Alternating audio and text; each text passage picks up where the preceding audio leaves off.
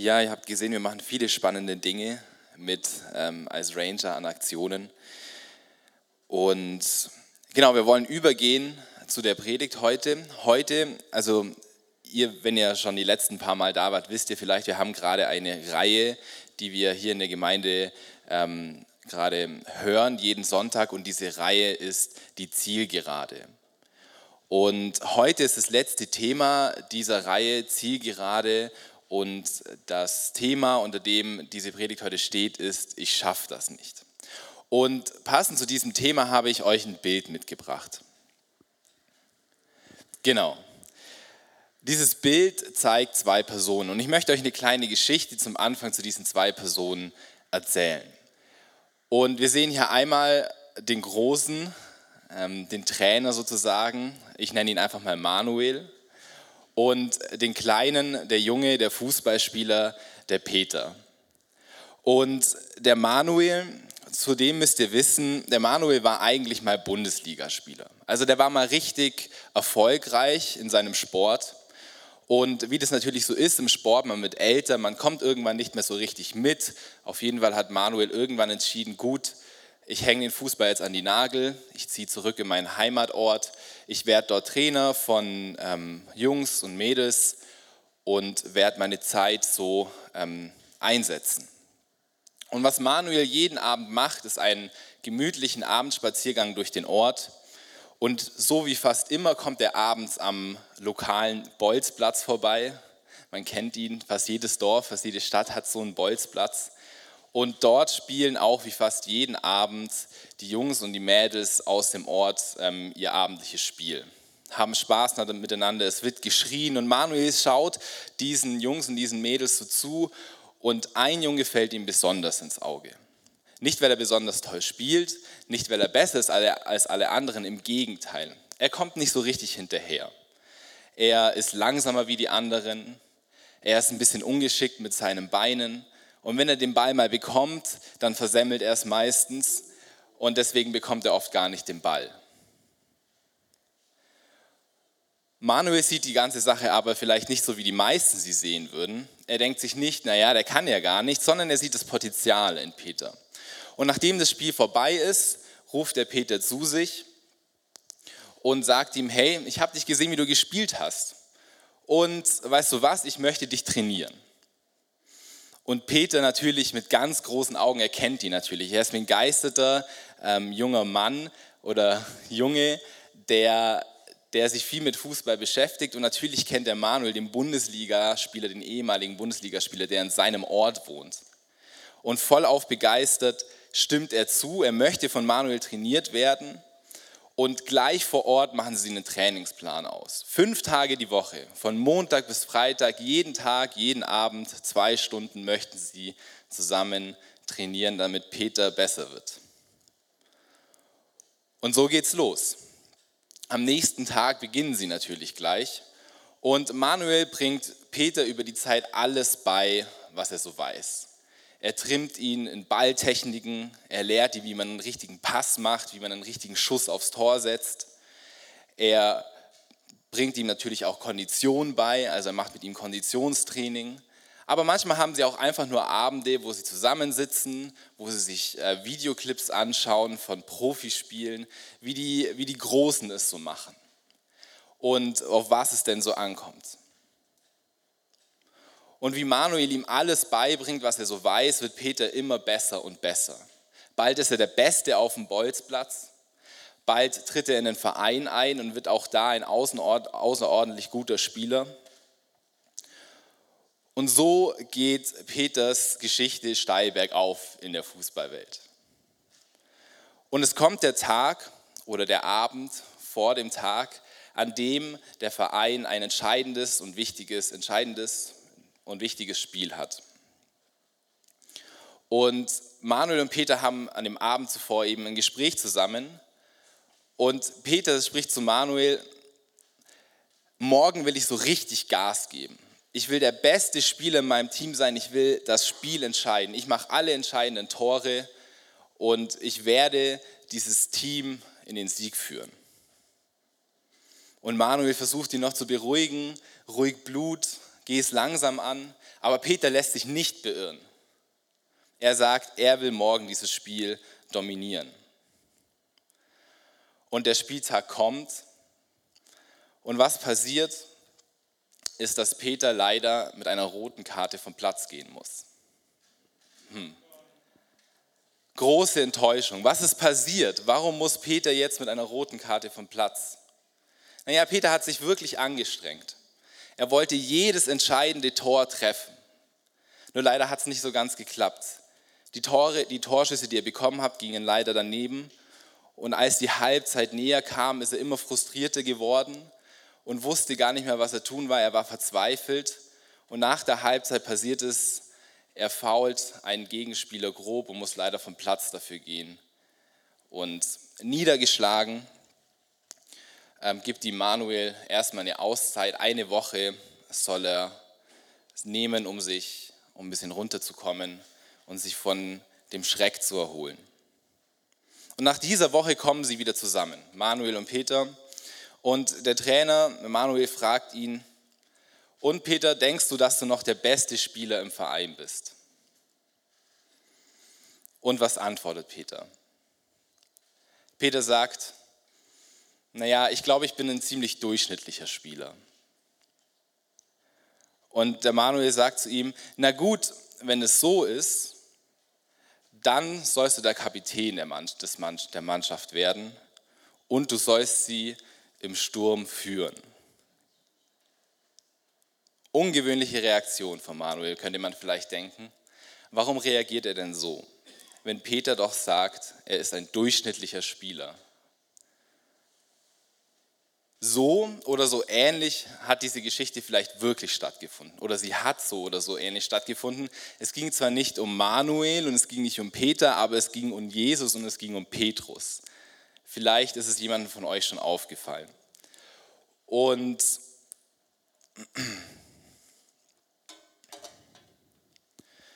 Jesus hatte genauso wie der Trainer Schüler, die er gerufen hat zu sich, die ihm nachfolgen sollten, er, denen er alles beigebracht hat, äh, was er weiß.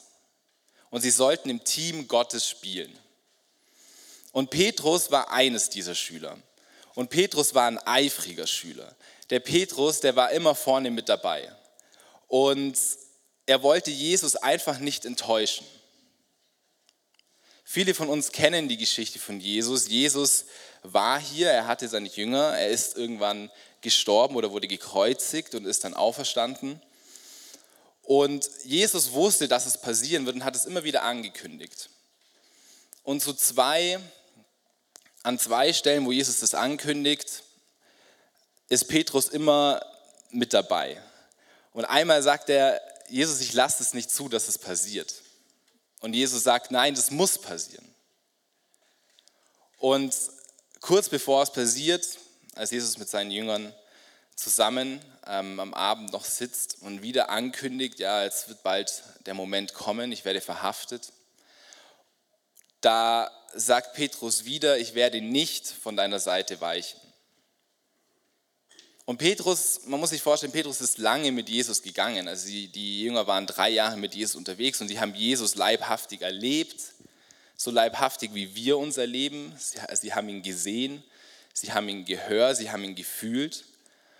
Und Petrus sagt, ich weiche nicht von deiner Seite. Und Jesus sagt aber doch, du wirst mich dreimal verleugnen. Du wirst dreimal sagen, dass, ich, dass du mich nicht kennst. Und genauso passiert's. Jesus wird verhaftet, Petrus läuft ihm nach und nachdem er dreimal gefragt wurde, sagt er dreimal, ich kenne Jesus nicht. Ein harter Schlag für ihn, wie eine rote Karte sozusagen. Und man muss sich vorstellen, eben Petrus war lange Zeit mit Jesus unterwegs, warum verleugnet er ihn? Und so hat Petrus erstmal eine Auszeit, ungefähr eine Woche, ein bisschen mehr. Drei Tage später ist Jesus auferstanden nach seiner Kreuzigung. Acht Tage später heißt es, erscheint Jesus den Jüngern dann wieder und kurz darauf ähm, hat Jesus mit Petrus ein Gespräch über genau das, was passiert ist. Und ich bin mir sicher, Petrus hat es auf dem Herzen gebrannt, darüber mit Jesus zu sprechen. Ich glaube, er hatte das Gefühl, dass er Jesus enttäuscht hatte. Er hat was versprochen, was er nicht halten konnte. Und dieses Gespräch mit Jesus war so ganz ähnlich, wie ich es mit Manuel, mit Peter dargestellt habe. Hat. Jesus hat ihn drei Sachen gefragt. Jesus hat ihn gefragt, liebst du mich mehr als alle anderen hier? Dann hat er ihn gefragt, liebst du mich? Und dann hat er ihn gefragt, magst du mich?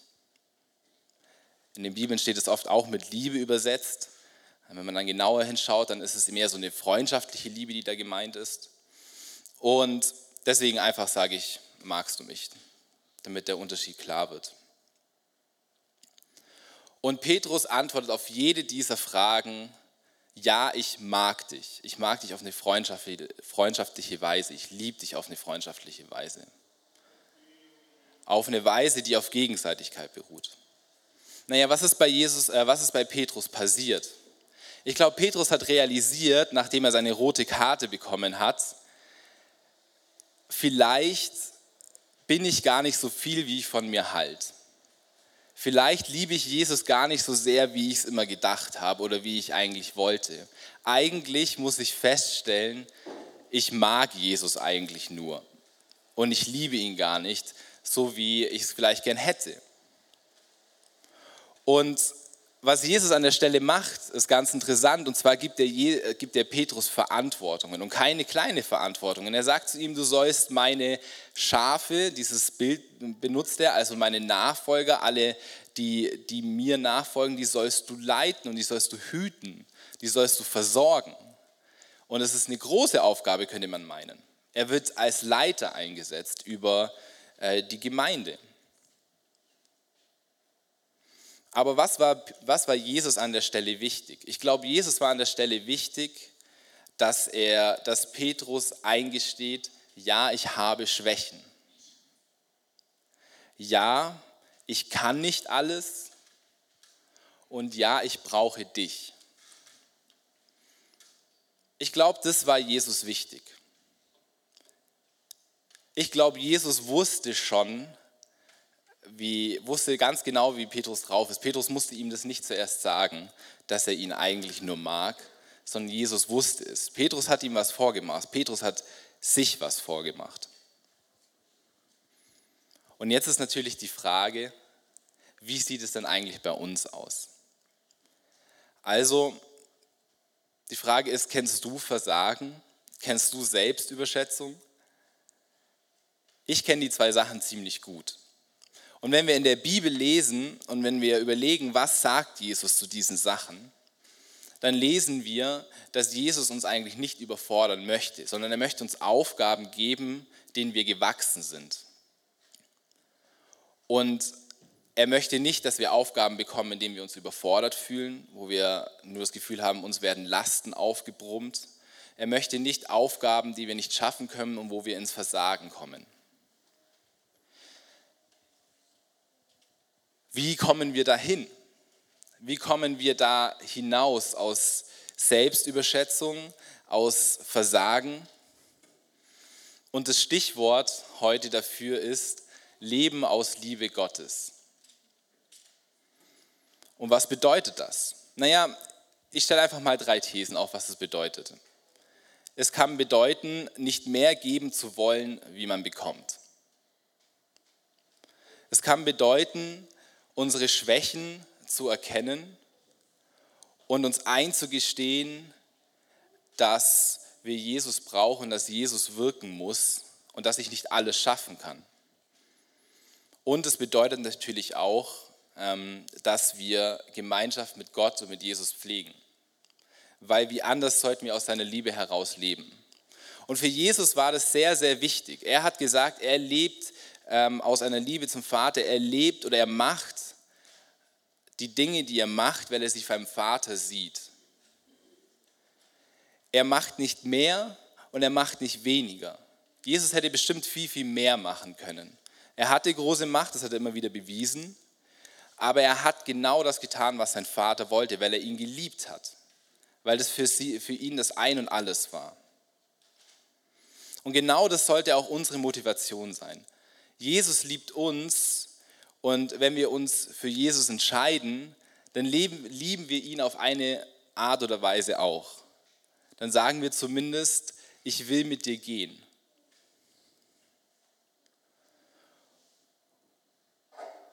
Und für Jesus ist es völlig, völlig in Ordnung, dass wir sagen, ja, ich kann nicht alles und ja, ich habe Schwächen und ja, ich sollte dich vielleicht mit meinem ganzen Herzen lieben und alles für dich geben, aber ich schaff's nicht, ich kann es nicht, ich habe diese Liebe nicht. Eigentlich mag ich dich nur. Und für Jesus ist es gar kein Problem. Und ich glaube, Gott freut sich, wenn wir ehrlich zu ihm sind, wenn wir ihm nichts vormachen, weil er weiß nämlich ganz genau, wie es in unserem Herzen aussieht. Er weiß vielleicht sogar noch besser, wie sehr ich ihn liebe, wie ich es eigentlich weiß.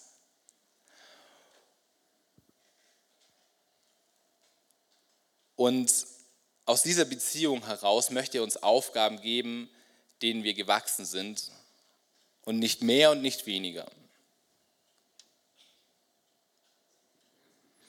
Heute ist ein besonderer Gottesdienst sozusagen, weil wir all, drei, drei Generationen sozusagen vereinen. Drei Generationen von geistlichem Wachstum, möchte ich mal sagen. Wir haben hier Kinder unter uns, die sind vielleicht ganz am Anfang. Sie kennen Jesus vielleicht noch gar nicht. Wir haben Täuflinge oder wir haben Jugendliche im Glauben. Die haben schon die ersten Schritte gemacht und sie sind voll Feuer und sie möchten vorangehen mit Jesus. Und wir haben auch die, die gehen schon lange, lange, lange Jahre mit Jesus voran und haben schon viel Erfahrung mit ihm gesammelt. Und ich glaube, zu allen dreien möchte Gott heute etwas sagen. Wenn du Jesus vielleicht noch nicht kennst, dann möchte er dich vielleicht heute einladen, dass du seine Liebe erfahren darfst. Dass du erfahren darfst, dass du bei ihm geborgen bist, dass du erfahren darfst, dass du Schwächen bei ihm haben darfst und dass du trotzdem, dass er dich trotzdem gebrauchen möchte, dass du trotzdem wertvoll bist für ihn. Wenn du vielleicht gerade die ersten Schritte mit Jesus gegangen bist, dann möchte Jesus vielleicht sagen, hab den Blick auf mich. Hab den Blick auf mich und geh weiter aus, diesem, aus der Liebe, die du zu mir hast und die ich für dich habe. Aus der Gemeinschaft heraus mit ihm. Und wenn du vielleicht schon lange Jahre mit ihm unterwegs bist, möchte er vielleicht, dass du neu ähm, reflektierst, dass du neu auf ihn schaust dass du neu deine Schattenseiten entdeckst und sie Jesus bringst und sagst, schau Jesus, das habe ich und mach du ähm, das Beste daraus. Und wir haben jetzt eine Zeit, in der wir noch ein paar Lieder zusammen singen werden, die Gott in den Mittelpunkt stellen, die Gott ehren werden. Und wir haben einfach Zeit, genau über diese Dinge nachzudenken. Und wenn wir uns uns selbst stellen, wenn wir zu Gott kommen und ihm sagen, er soll uns aufdecken und unsere Schattenseiten, dann besteht eine große Chance darin, dass wir all die Illusionen, die wir vielleicht von uns haben, aufgeben können und Jesus wirklich der Mittelpunkt in unserem Leben werden kann. Und ich möchte dafür beten und dann an das Lobpreisteam übergeben. Herr, und so danke ich dir, dass du so eine reiche Gnade mit uns hast. Und dass wir ja sagen dürfen, dass wir beten dürfen, dass deine Güte und deine Gnade uns alle Zeit umgeben werden. Alle Tage unseres Lebens. Und ich danke dir, dass wir ja in, dieser, in diesem Wissen zu dir kommen können und wissen können, wenn wir mit unseren Schwächen zu dir kommen, dann stoßt du uns nicht weg, du hältst uns nicht für zu wenig, sondern du willst was aus uns machen und du willst aus uns aus Schwäche heraus ähm, mit uns handeln. Und ich danke dir dafür, dass du uns diese Hoffnung gibst und ich danke dir dafür, dass da ähm, wir bei dir sein dürfen.